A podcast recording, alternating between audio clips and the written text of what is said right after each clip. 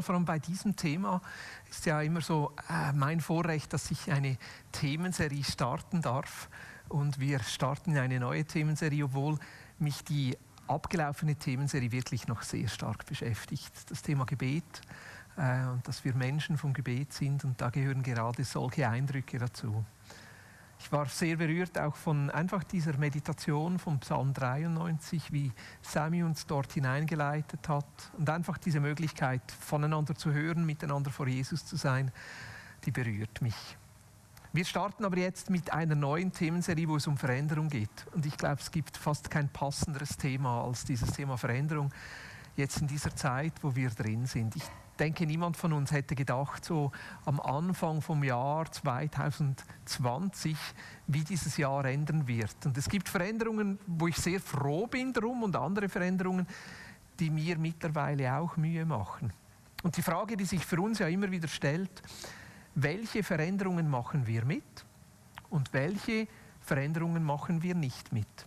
Wo ist es richtig, dass wir uns an verändernde Zeitformen, an ein veränderndes Umfeld uns anpassen und wo ist es falsch, dass wir Veränderungen mitgehen? Und für mich sind das so zwei Beispiele, äh, die im Extremen sind. Wenn wir alle Veränderungen nur mitmachen, dann verlieren wir eigentlich die Kraft, Salz und Licht zu sein in unserer Gesellschaft, weil unser Licht dann genauso leuchtet wie alle anderen Lichter auch.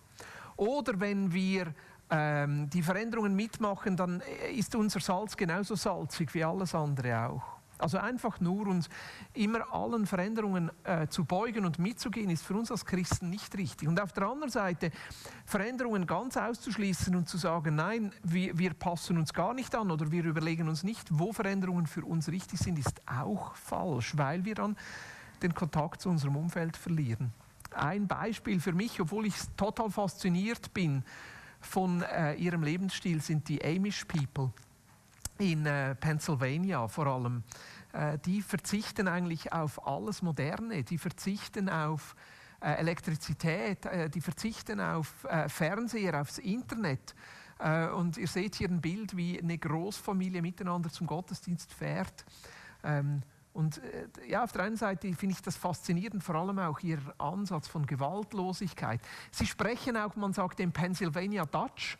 Viele von ihnen sind ausgewandert ähm, als Mennoniten nach, nach Amerika unter der Verfolgung. Die sprechen teilweise Schweizerdeutsch, teilweise Schwäbisch, Pfälzisch, von wo immer sie ausgewandert sind. Aber das ist für mich so ein Beispiel dann auch von, ja, wo es vielleicht mal auch Veränderung bräuchte um einfach noch den Kontakt zur Welt zu haben. Und auf der anderen Seite ist es natürlich schön, nicht jede Veränderung mitzumachen, weil man damit ja auch etwas von Werten bewahrt und etwas von der Schönheit bewahrt. Und unsere Frage heute ist eigentlich ja, wie geht die Bibel mit Veränderung um? Äh, und wie sehen wir vielleicht schon in der Bibel Veränderungen? Veränderungen brauchen Energie. Äh, es ist eine ständige Auseinandersetzung mit unserem Umfeld, eine ständige Frage, wo, wo gehen wir mit und wo gehen wir nicht mit. Und gerade in diesem Tempo, wo wir drin sind, wo Dinge sich sehr schnell verändern, dann frage ich mich manchmal, ja, was kommt als nächstes oder wo hört es auf? Äh, ein Freund von mir beschäftigt sich im Moment zum Beispiel mit äh, künstlicher Intelligenz. Äh, und äh, das wird in 10, 15, 20 Jahren auf uns zukommen diese Frage, wie setzen wir uns damit auseinander? Und gerade so diese Zeit, wo wir drin sind, hat ja wirklich viele Veränderungen gebracht. Und dann ist es normal in diesen Veränderungen drin, wo, wo sehr viel Energie von unserer Seite her nötig ist, uns da auseinanderzusetzen. Wo gehen wir mit und wo nicht, dass wir auch Ruheorte suchen, Orte, wo wir einfach Heimat erleben, Orte, wo es gleich bleibt, wie es ist, Orte, wo sich nicht ständig was verändert, Orte, wo unser Körper, unsere Seele, unser Denken, unsere Emotionen zur Ruhe kommen können. Und die brauchen alle von uns, auch die, die sagen, ich liebe Veränderung und ich, ich will alles Neue, will ich ausprobieren. Jeder von uns braucht in einem gewissen Maß so dieser, dieser Ruheort. Und für uns als Christen ist das natürlich auch unser Glaube, ist es der Gottesdienst, ist es äh, die, die, die, die Freundschaften, die wir haben, ist es das Gebet, ist es ein Psalm, der besonders zu uns spricht oder manchmal auch Lieder, die uns begleiten, die in hektischen und verändernden Zeiten uns so einen Ruheort geben kann. Und gleichzeitig ist es ja schlussendlich auch so die, ähm, ja, der, der Wunsch, immer wieder zu etwas Bekanntem zurückzukommen.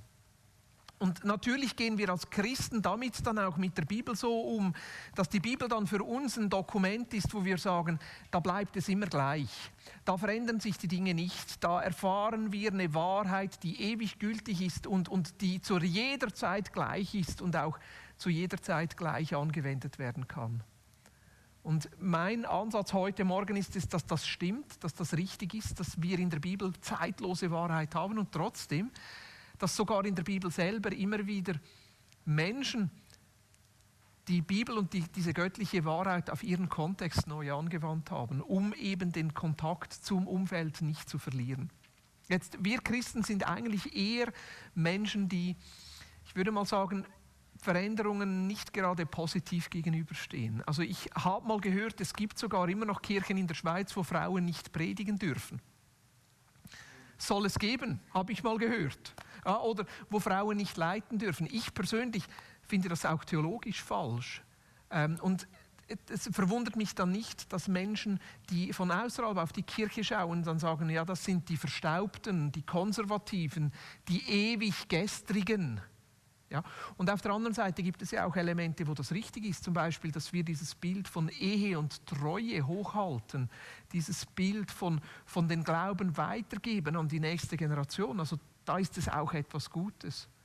Ja, aber trotzdem, wir Christen sind eigentlich eher Menschen, die veränderungsresistent sind. Und ich glaube, das hat damit zu tun, dass viel von dem, was uns wert und lieb ist, eben auch geistlich aufgeladen ist.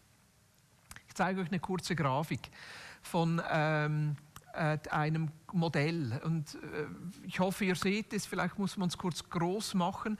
Ihr seht also drei Elemente. Das oberste ist ähm, so Äußerlichkeiten.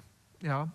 Die, diese Äußerlichkeiten, ähm, ja, die, die ähm, relativ einfach veränderbar sind. Dann in der Mitte, und da gehen wir schon eine Ebene tiefer, da wird es schon fundamentaler, da geht es um Werte und Dinge, die, die, die uns wichtig sind. Und dann ganz unten sind es die Grundüberzeugungen, die ganz schwierig zu ändern sind. Also Dinge zu ändern, die einfach Äußerlichkeiten sind, zum Beispiel unseren Gottesdienstsaal zu verändern, äh, von, vom Keller hochzukommen, umzubauen oder die Wand blau zu streichen, das ist für uns nicht so eine große Veränderung, obwohl das manchmal schon in einer Kirche zu Problemen führen kann. Also ein Kollege von mir, der kämpft im Moment in seiner Kirche um die Veränderung, weil er nicht mehr sicher ist, ob der Flügel wirklich noch zeitgemäß ist und vielleicht der Flügel dann nicht mehr so viel zum Einsatz kommt. Und bei Ihnen ist jetzt die große Diskussion ausgebrochen um, um diesen einen Flügel und wo dieser Flügel stehen soll im Gottesdienstsaal. Aber eigentlich sind das nur Äußerlichkeiten. Eine Ebene tiefer ist dann die Frage, eben, wie, wir mit Gott, wie wir überhaupt Gottesdienste feiern.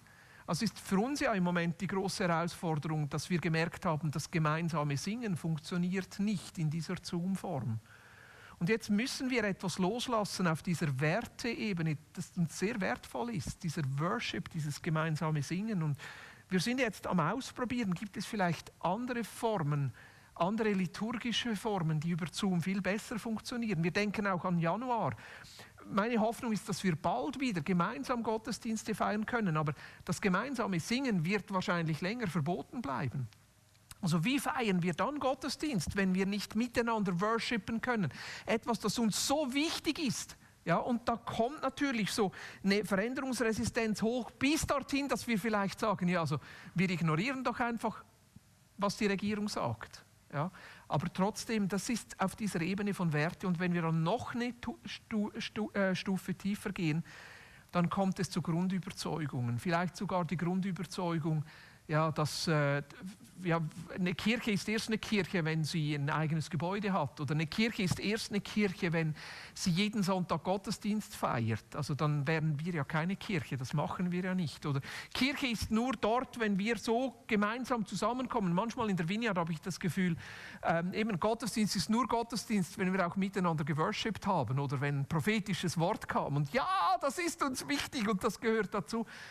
Aber trotzdem auch in diesen Grundüberzeugungen braucht es manchmal Anpassungen und Veränderungen, weil sie vielleicht von Gott angestoßen sind. Und die Schwierigkeit bei uns ist, alles lädt sich ja irgendwie geistlich auf. Wir sind davon überzeugt, dass wir so Gottesdienst feiern sollen, weil ja Gott uns sagt, wir sollen so Gottesdienst feiern. Und wenn wir dann den Gottesdienst anfangen anzupassen, dann haben wir wie das Gefühl, ja, vielleicht werden wir jetzt Gott untreu. Ja, oder es kommt dann die Argumentation, ja, diese Wand muss blau gestrichen sein, weil blau die Farbe der Gnade ist und dann Gott zu uns spricht. Oder hey, äh, wir müssen den Flügel unbedingt bei uns im Gottesdienstsaal haben, weil schließlich hatte vor 20 Jahren jemand einen Traum von diesem Flügel. Also bei uns laden sich viele Dinge dann wie geistlich auf und sie sind von Gott gegeben. Und es macht es dann für uns besonders schwierig, auch Veränderungen anzugehen oder uns auf Veränderungen einzulassen oder vielleicht auch neue Dinge auszuprobieren. Und eben nochmal, da braucht es viel Weisheit. Wie gehen wir damit um? Braucht es viel Weisheit? Wo, wo ist bei Veränderungen wirklich Gott drin und wo auch nicht? Wo sollen wir bei gewissen Dingen mitgehen und wo auch nicht? Und was ich eigentlich mit euch machen möchte heute Morgen, in diesen nächsten fünf Minuten ist kurz ein paar Themen in der Bibel anschauen, weil sich Themen in der Bibel sogar schon ändern und sogar schon in der Bibel gewisse Dinge plötzlich anders interpretiert werden, weil sich das Umfeld verändert hat. Und damit möchte ich nicht die Bibel grundsätzlich in Frage stellen. Die Bibel ist Gottes Wort und die Bibel ist eine zeitlose Wahrheit. Und gerade eben weil sie das ist, lädt sie uns ein, weise zu sein und diese Wahrheit immer wieder auf den aktuellen Kontext anzupassen. Ein Beispiel aus dem Alten Testament ist die Frage von Sklaverei.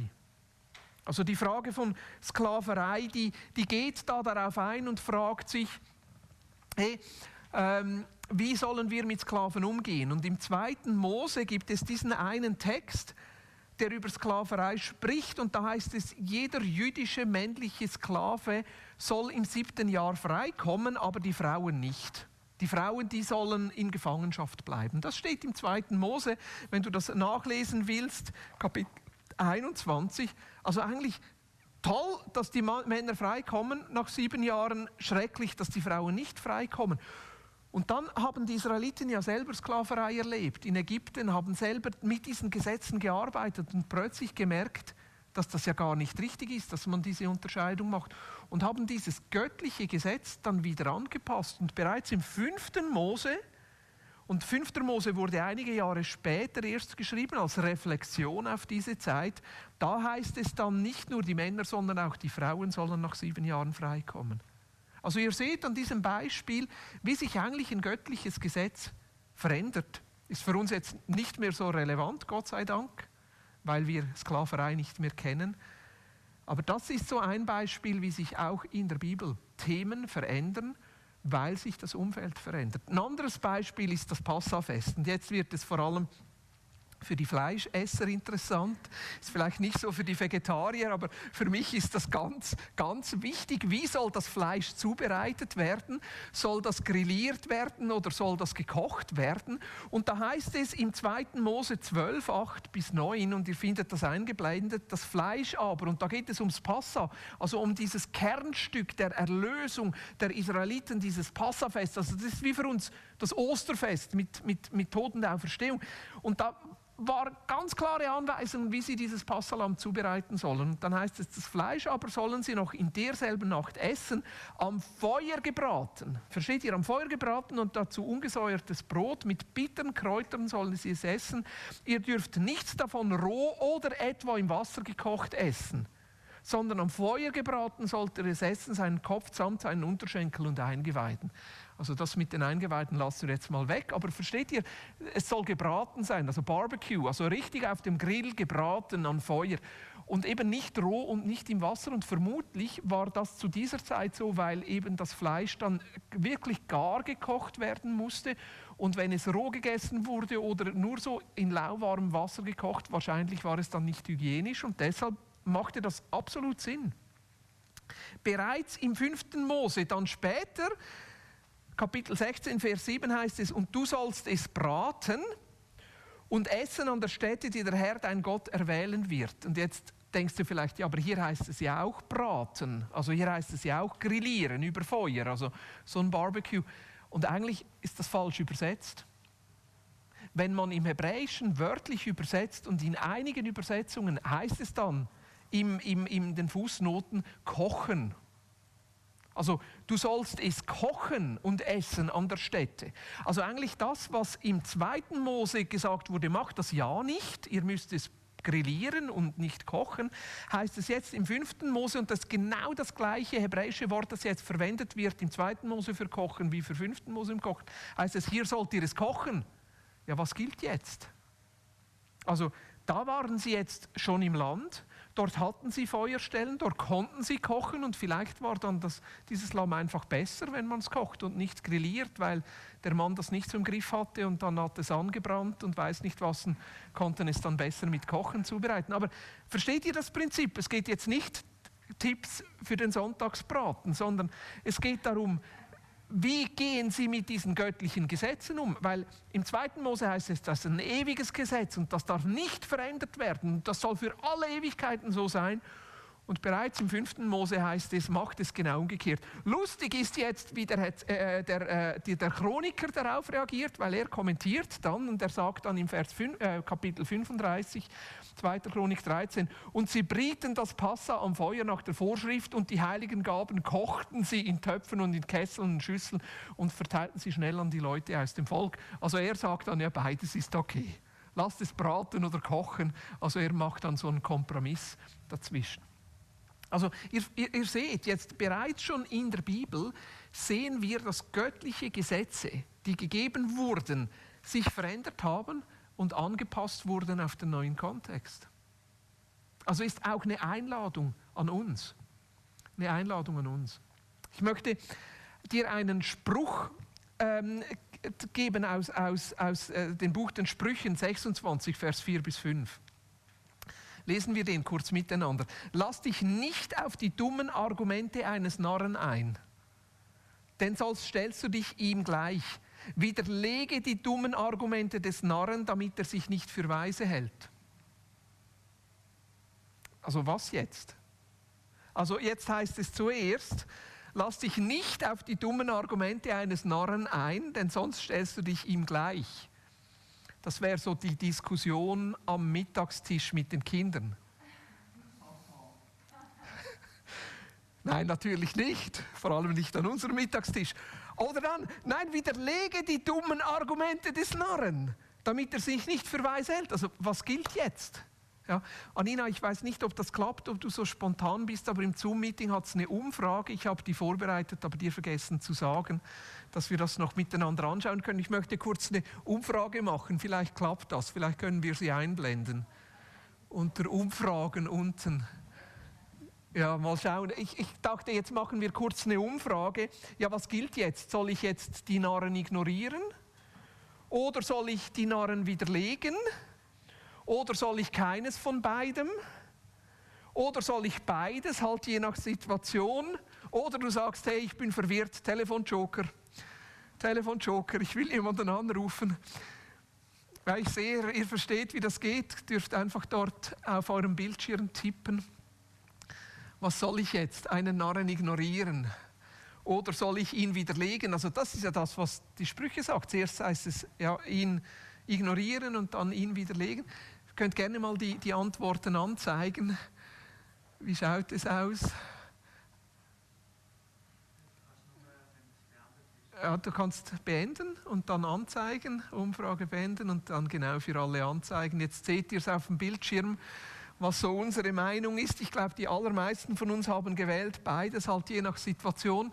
Der Telefonjoker, die Nummer findet ihr eingeblendet von Nicole. Nicole beantwortet euch die Frage, was jetzt richtig ist. Aber das ist das genau, sieh mal, das ist das Spezielle an der Bibel. Die Bibel ist ein Buch, das teilweise fast widersprüchlich ist und uns nicht eine klare Antwort gibt, nicht in jeder Situation sagt, richtig, falsch, nicht in jeder Situation sagt, genauso, sondern sie lädt uns ein, mit diesen Texten zu ringen und die, die, die, das Wort Gottes aus diesen Texten wie herauszufinden und damit wir sie anwenden auf den konkreten Kontext, wo wir drin sind, weil teilweise ist es richtig, einfach mal ruhig zu sein und einen Narren narren zu lassen und nicht zu antworten, sich gar nicht auf die Diskussion einzulassen. Und teilweise ist es richtig, sich wirklich auf die Diskussion einzulassen und zu sagen, ja, ich antworte jetzt. Und die Bibel lädt uns ein, mit unter der Leitung des Heiligen Geistes, das wie herauszufinden und zu sagen, was ist jetzt dran? Und deshalb lädt uns die Bibel immer wieder ein, auch Veränderungen mitzumachen und aus der Bibel selber Weisheit zu gewinnen, weil die Bibel will uns weise machen. Weise machen, damit wir fähig sind, dieses Jesusleben heute zu leben. Die Bibel lädt uns ein, Teil der Geschichte zu sein und damit zu ringen, damit wir immer wieder neu herausfinden, wie können wir jetzt dieses Jesusleben und diese göttliche Wahrheit auf diesen Kontext heute anwenden.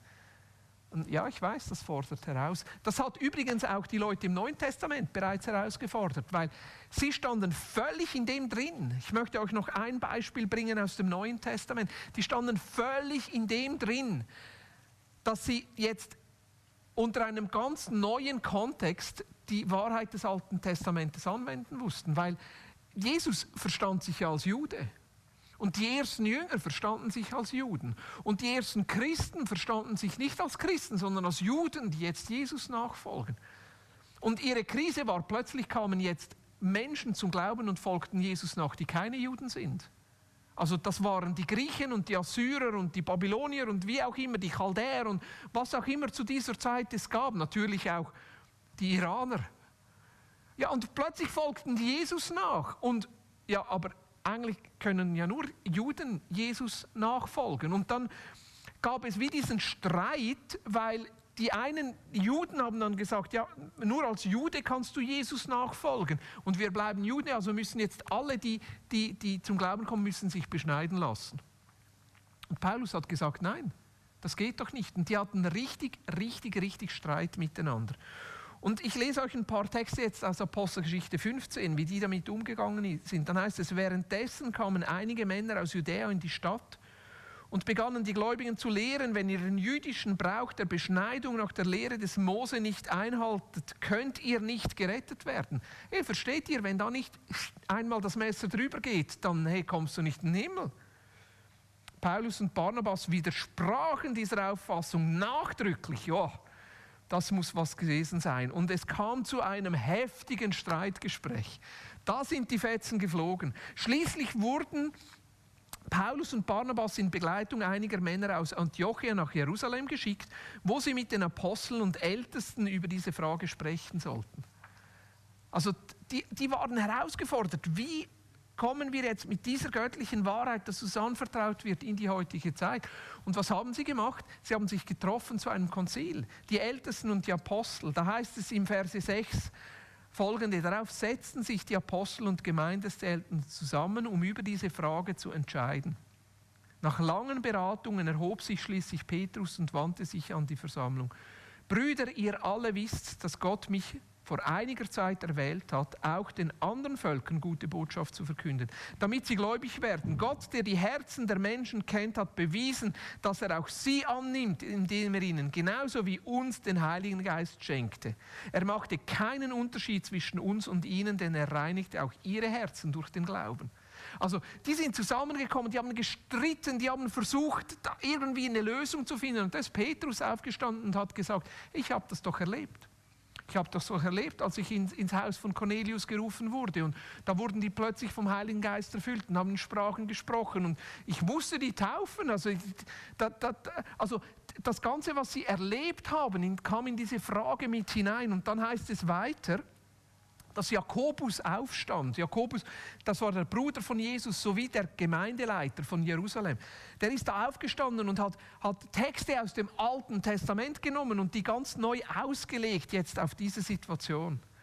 Und hier heißt es, Deshalb bin ich der Überzeugung, dass wir den Nichtjuden, die sich zu Gott bekehren, das Leben nicht unnötig erschweren sollten. Allerdings sollten wir ihnen schreiben und ihnen auftragen, kein Fleisch zu essen, das den Götzen geopfert wurde, alle Unzucht zu meiden und weder Blut noch das Fleisch nicht ausgeblutete Tiere zu essen. Denn seit vielen Generationen wurde diese Vorschriften aus dem Gesetz des Moses Sabbat vor Sabbat überall in den jüdischen Synagogen gepredigt. Also Jakobus ist aufgestanden, ich glaube nach mehreren Stunden, vielleicht sogar Tagen Diskussion, nach intensivem Ringen und haben gesagt, und da, das sollen wir jetzt tun. Die müssen nicht Juden werden, die müssen sich nicht beschneiden lassen, aber sie sollen kein Götzenopferfleisch essen, keine Blutwurst, ja, ein bisschen aufpassen, wenn es um die Essen geht.